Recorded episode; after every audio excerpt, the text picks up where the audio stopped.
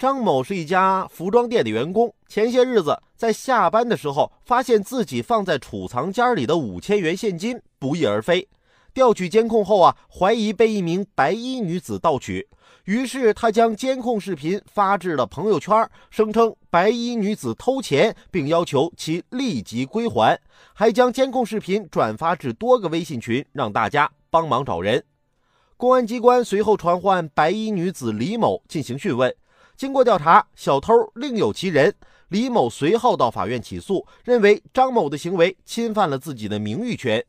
法官审理认为，被告发朋友圈的行为虽是为了追回五千元，情有可原，但是在没有明确证据的情况下，声称李某盗窃了财物，确实使其名誉受损。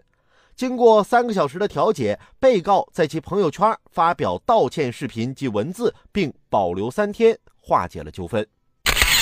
丢了钱值得同情，但是在没有确凿证据的情况下冤枉一个无辜的好人，而且还广泛传播，这就是你做的不对了。丢东西你报警啊！你真以为朋友圈是万能的了？既然做错了，那你就应该道歉。